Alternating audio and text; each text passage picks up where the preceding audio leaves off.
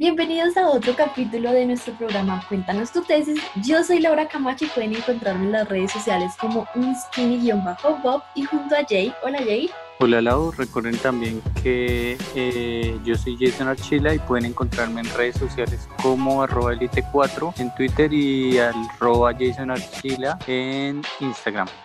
Entonces pues eh, iniciamos este programa contándoles que en esta ocasión traemos otra persona ajena a Colombia, es una persona de México y pues para nosotros es un gusto tenerla en este programa. Ya es nuestra segunda invitada. ya es, ajá, exactamente, es nuestra segunda invitada. Se llama Stephanie Salas y pues empecemos con ella, demos paso a que ella nos cuente de su trabajo. Pues en esta oportunidad eh, nos complace mucho tener a, a Stephanie. Eh, es una invitada muy especial porque, porque básicamente es una persona ajena a, pues es una persona extranjera, ¿sí? Entonces, pues es muy gratificante para nosotros tener este tipo de invitados.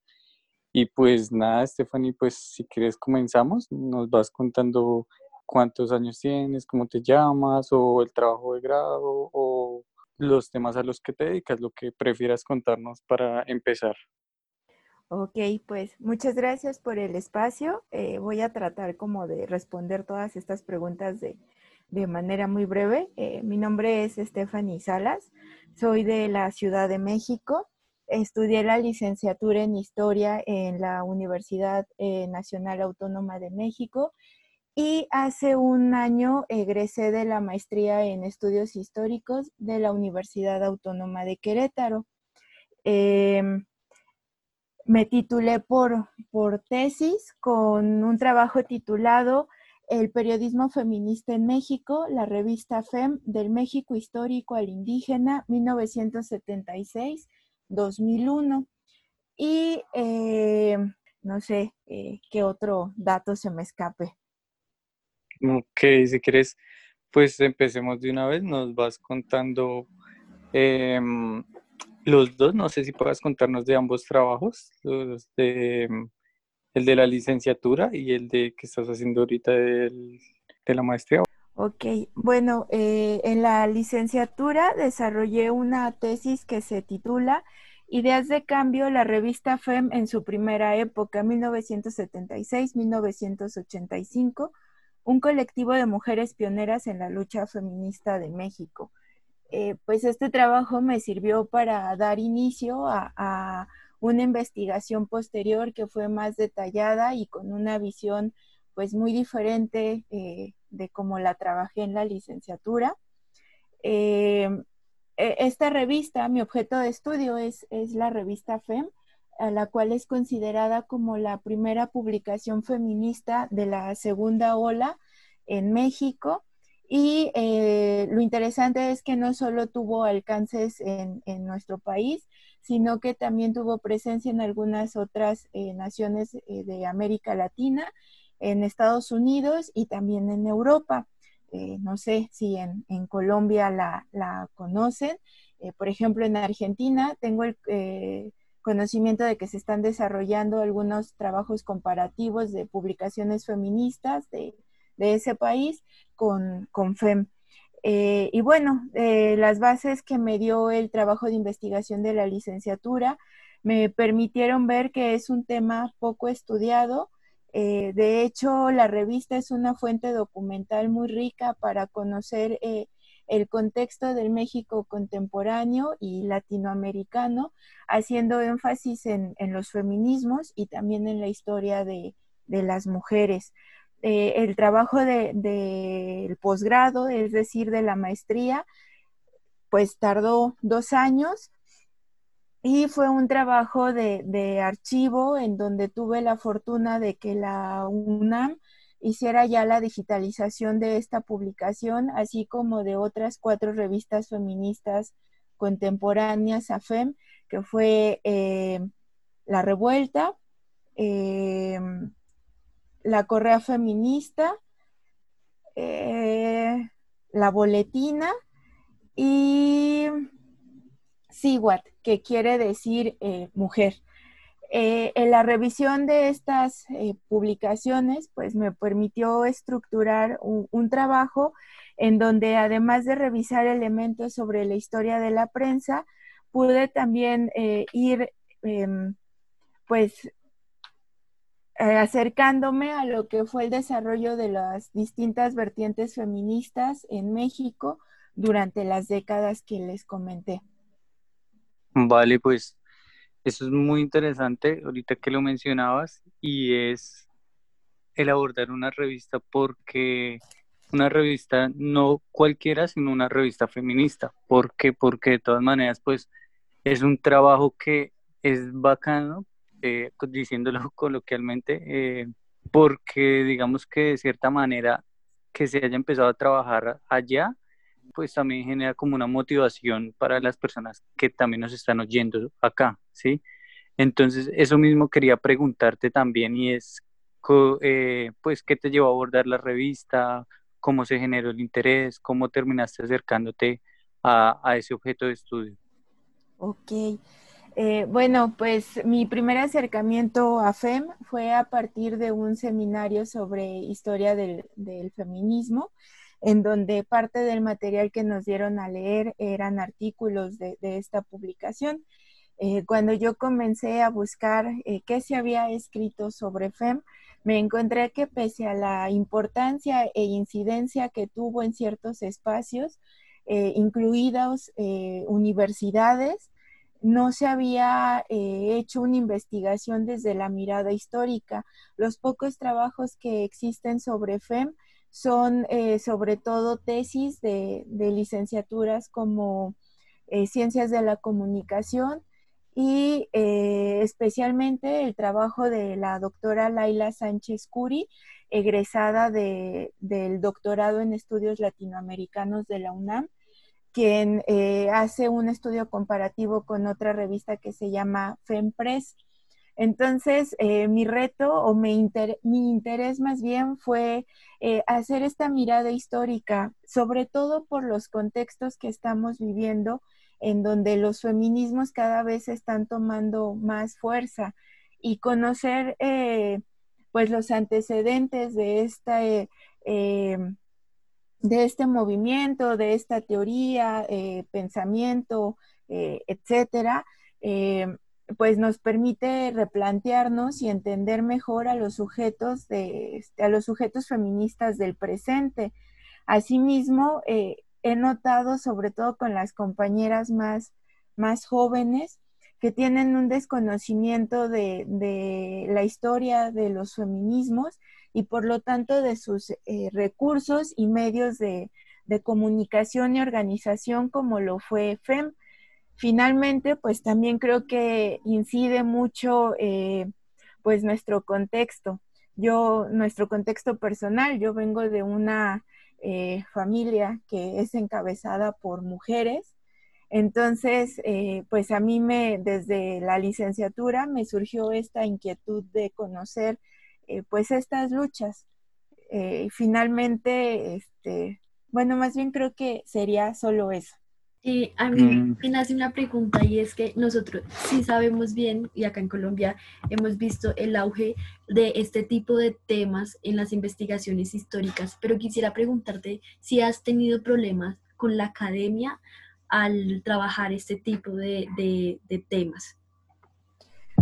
Bueno, en la licenciatura fue un poco complicado porque no encontraba eh, quién me asesoraba quién me asesorara. Incluso, eh, pues se me refería con profesores de otras licenciaturas porque en historia no se estaba trabajando esto.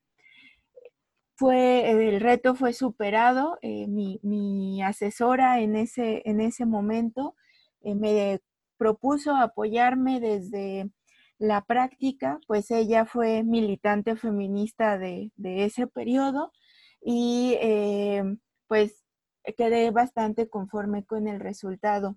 Ya en la, en la maestría, eh, pues me encontré con que se daba precisamente el contexto en el cual había eh, el auge de estos estudios, pero también resulta un poco, me resultó un poco complicado porque pues a veces se, señalaba que este trabajo estaba también em, influenciado por, por, la militancia. Eh, entonces se me exigió mucho que lograra separar mis intereses como feminista del trabajo académico, lo cual es eh, pues un poco, eh, o más bien muy complicado, pero igual el resultado creo que fue bueno, tratando de ser objetiva en, la investigación. Y también pues me encontré con que ya había más eh, profesoras que trabajan este tipo de temas.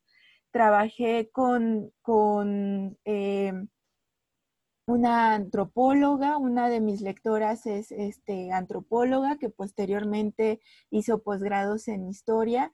Ella hizo pues otra lectura al trabajo y más cercana a este tipo de temas. Eh, otra de mis lectoras, eh, que de hecho fue mi codirectora, eh, ella es de, de, sociología y después historiadora eh, pues también me, dio otros aportes porque ella hace lo que es eh, historia de los, del feminismo de la primera ola y pues esto fue enriqueciendo el, trabajo. Y al final también hubo esta posibilidad de que, de que mi sínodo fue bastante receptivo con, mi propuesta, entendiendo que también son temas eh, pues muy contemporáneos y a querer o no quedan eh, influenciados por, los intereses personales. ¿Y cómo se llamaba tu, tutora? Ah, mi, mi directora de tesis fue la doctora Claudia Ceja de la Universidad Autónoma de Querétaro y mi codirectora, la, eh, la maestra Claudia Tania Rivera de la Facultad de Ciencias Políticas de la UNAM. Yo, yo, ahorita que te estaba oyendo, em, el tema del, del, auge, eso sí es muy importante también y pues reconocerlo porque de todas maneras es un auge o pues es un movimiento también que va, va pues ligado no solo a nivel, digamos, de, de México o de Colombia, sino que, o de Argentina, sino que pues es, es como algo importante y es reconocer ese tipo de, auge que se está llevando a cabo y más ahorita, como tú lo mencionabas con el contexto, creo que de todas maneras, independientemente de las diferencias de, de cada país, creo que sí, sí es bueno pues detallar ese tipo de, de actividades y es el auge del feminismo. Y eso también pues me lleva a preguntarme y pues preguntarte también la temporalidad que tú trabajas a qué obedece, eh, hablando del contexto, o por qué elegiste esa temporalidad? Eh, bueno, es la duración de la revista. La revista eh, es reconocida como la publicación feminista de la segunda ola con mayor trayectoria. 29 años, se publicó del 76 al 2005. en el trabajo de la maestría me quedo hasta 2001 porque estudio un caso particular que es eh, cómo se fue presentando eh, a la mujer indígena y por lo tanto el feminismo indígena en la revista. Eh, esa es la razón de, de la temporalidad. Mm, ok, y ahorita que mencionabas ese tipo de comunidades, cómo fue el trabajo con ellos, con las fuentes, cómo las usaste o, cómo trabajaste para pues sacar adelante tu trabajo. Eh, bueno, pues ya tenía un, manejo de la fuente primaria que es FEM, entonces la cuestión fue delimitar eh, un, tema, ya que eh, las temáticas que se abordan en la revista son muy diversas y en un primer momento, en, lo que se ha propuesto eh, como su primera época, que es un periodo muy academicista, son números que constan de más de 100 páginas y casi todo era texto, entonces pues era un reto en el tiempo que tenemos para desarrollar el trabajo, revisar todos los contenidos. Mm. Em, finalmente el trabajo de las fuentes pues fue a partir de la propuesta de eh, Elvira Carballido. Eh, Ella fue colaboradora de FEM y trabaja historia de la prensa, en donde ella lo que sugiere es este, hacer una revisión de, la publicación a estudiar, no como un objeto aislado, sino entender su contexto, ver quiénes escriben en la revista, eh, incluso buscar también eh, en la publicidad, eh, ver si tienen algún convenio, etcétera. Entender a la revista como, como algo más, digamos, global. Yo te tengo una pregunta pensando un poco en la revista Cromos que tenemos aquí en, Colombia y es, ¿la revista es escrita por mujeres? La revista FEM, sí. Sí. Eh, pero también tiene colaboradores eh, varones. Incluso entre sus, entre sus primeros años encontramos un número que está dedicado a los hombres. Mm, sí, porque es realmente interesante cómo podemos hacer un contraste entre esta revista y lo que aquí sería Cromus, que si bien no se identifica como una revista feminista, es lo que más se acerca a ello. Entonces me, parece interesante este trabajo. No sé, Jay, ¿tienes otra pregunta? Sí, creo que también me deja eh, una pregunta, ya que nos mencionas tu trabajo, porque la verdad es muy interesante el tema, ¿sí? Y es muy interesante precisamente por que resaltas la labor feminista porque, digamos, es algo que, o por lo menos yo, yo lo digo desde, desde mi ignorancia, desde mi vacío, no sé la persona que me escuche si exista, pero digamos, para esos periodos, pues es, genial saber que en México había ya una revista feminista, pero no sé si acá en Colombia la haya, no sé, pero es importante resaltar que como México iba, digamos, avanzando ya en ese en ese aspecto. Em, y pues eso también me lleva a preguntarte, listo, tú tienes ese trabajo, ¿qué piensas, digamos, eh, hacer a futuro con él? Si has pensado sacar algún libro o qué quieres hacer con ese texto a futuro. Pues me gustaría eh, buscar la posibilidad de, publicarlo, pero también lo estoy eh, utilizando como el antecedente o el punto de partida para el proyecto del, doctorado, en donde si bien ya no eh, trabajaría la publicación, eh, me, estoy inclinando por otras eh, colectividades feministas del mismo periodo, pero con otras expresiones, ¿no? Como sería Cine Mujer, que como su nombre lo dice, produjeron cine, y el grupo Polvo de Gallina Negra, que es considerado el primer grupo de arte feminista en México.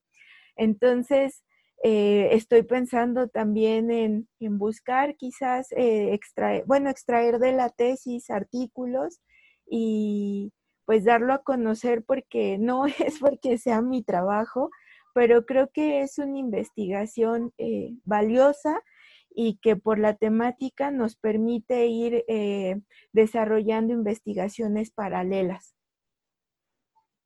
Sí, efectivamente sí es un tema súper valioso y eso también quería preguntarte si tú has hecho, eh, bueno, aparte de los textos, ya que mencionaste los artículos, si también lo has llevado a cabo como eh, ponencias o, conferencias en, en, otros espacios que tú lo hayas presentado. No sé si ya lo has hecho.